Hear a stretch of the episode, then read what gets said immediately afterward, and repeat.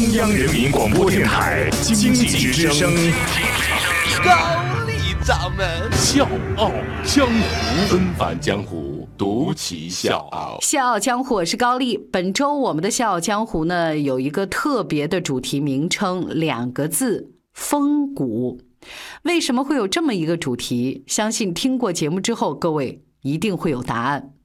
二零一二年，在感动中国的颁奖典礼上，我们今天故事的主人公获得了特别奖，但是非常可惜，他没办法出现，他没能力站在万人瞩目的舞台上，他不是科学家，没有为中国科技做出多大的贡献，他更不是有钱人，没有能力呼风唤雨。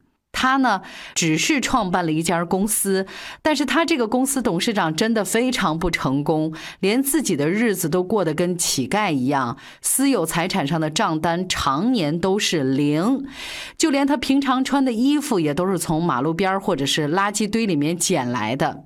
而刚刚过去的九月二十三号是一个非常特殊的日子，也是这个日子让我想起了他。我真的是不得不问一问，他凭什么感动中国？他就是我们这周风骨主题的开篇人物白方礼。纷繁江湖，独起笑傲，高丽掌门笑傲江湖，敬请收听。一九一三年，白方礼出生在河北沧州。因为家里很穷，他没念过书，十三岁呢就给人家打短工。一九四四年，他逃难到了天津，为了养家糊口，开始当三轮车夫。再加上他没文化，而且呢身份卑微，经常挨打受骂，被人欺负。所以说，他真的是吃尽了没文化的苦头，他就特别明白教育的重要性。所以呢，他就教育自己的四个孩子一定要好好学习，即便是自己勒紧裤腰带，也坚持让孩子上学读书。生活这么艰辛，他硬是凭着自己的两条腿把四个孩子拉扯长大，还把其中的三个都送进了大学。不但如此呢，他还支援侄子上了大学。他经常跟别人念叨一个理儿：国家要发展，知识为先。他这一辈子跟咱中国很多老百姓一样平凡，没什么大成就。一九八六年，他已经七十四岁了。这一年，他从天津回到家乡，计划呢想在老家安度晚年。但是刚回到老家，他就发现村子里面到处都是在干活的孩子，他就忍不住问这些孩子：“你为啥不上学呀？”孩子们都说：“父母不让我们上。”然后他就找到孩子的父母：“你们为啥不让孩子上学？”没想到他们的理由是：种地的人哪有那么多钱供娃娃上学呀？家乡的这一切让白方礼很长时间没法平静。那天晚上，他一晚上没合眼。再穷也不能穷娃娃们的教育，怎么能因为没钱就耽误孩子们的未来呢？不成。第二天天一亮，他就召集家庭开会，跟老伴儿和儿女宣布了两件事。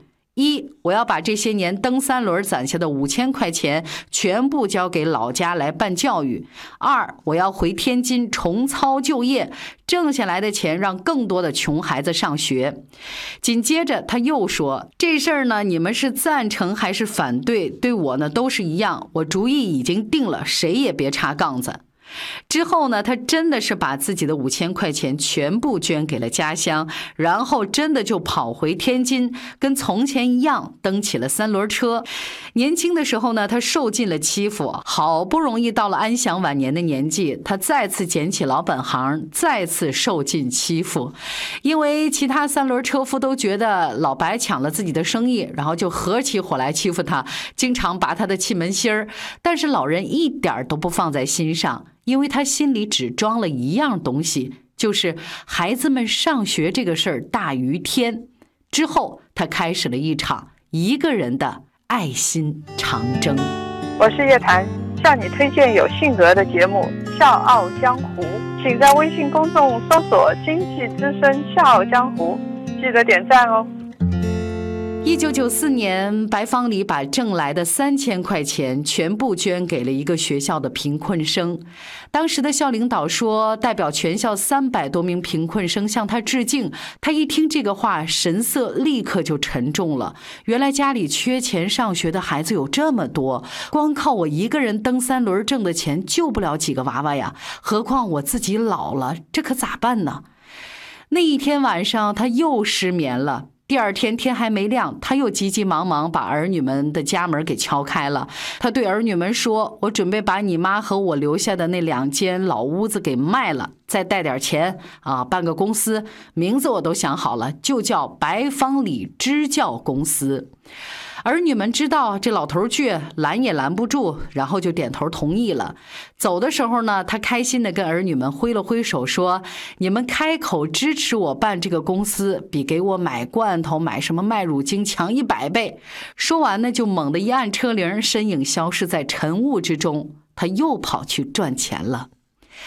没多久，全国唯一一家支教公司——天津白方礼支教公司宣布正式成立。刚开业呢，他就跟员工们说：“我们办公司要规规矩矩的挣钱，挣来的钱呢，不姓我白姓，姓教育。所以咱挣一分钱的利，就交一分钱给教育，每月结算，月月上交。”说起来呢，这是一家公司，对外呢还挺好听。其实呢，它只是在火车站的旁边一个只有八平方米的铁皮的小售货亭，经营什么糕点、烟酒。直到后来，这家公司才发展壮大，有了十几个的摊位，连成了一片，每个月呢都有一万多的利润进账。白方礼就是公司的董事长，但是看到他的人都觉得好心酸。为什么？他身上的衣服是捡来的。每天的午饭呢，都是两个馒头，一碗白开水。馋的厉害的时候呢，就晚上睡觉的时候往嘴里放那么一小块肉，含着，慢慢的滋味。不管严寒还是酷暑，一年三百六十五天，无论节假日，他都没有休息过。早上六点准时出车，到了晚上七八点钟才回来。别人问他：“老白，你为啥这么拼命？”他回答说：“我没文化，年纪又大了，嘛事儿也干不了。但是蹬三轮车我还成。孩子们有了钱就可以安心上课了。一想到这个，我就越蹬车就越有劲儿。但是岁月催人老啊，有心无力。”他的身体真的已经不再是当年的壮年了。他曾经在夏天烈日的炙烤下从三轮车上昏倒过去，他曾经在冬天大雪满地的路上摔到沟里，他曾经因为疲劳过度蹬着车睡着了，他曾经很多次在感冒高烧到三十九度的时候，一边喝着退烧药，一边蹬着三轮车。因为年事过高，冬天他经常憋不住小便，棉裤总是湿漉漉的，他就垫上几块布，照样蹬车跑。就在儿女们和所有人都觉得他撑不下去的时候，白方礼再次做出了惊人决定。小强伙是高丽，白方礼的故事，明天继续。你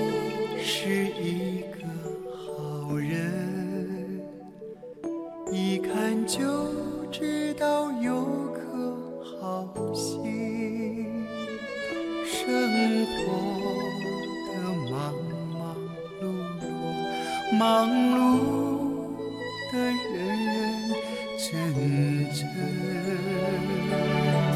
你是一个好人，一看就知道有颗好心。从没有什么过高的奢望，只相信汗水就是。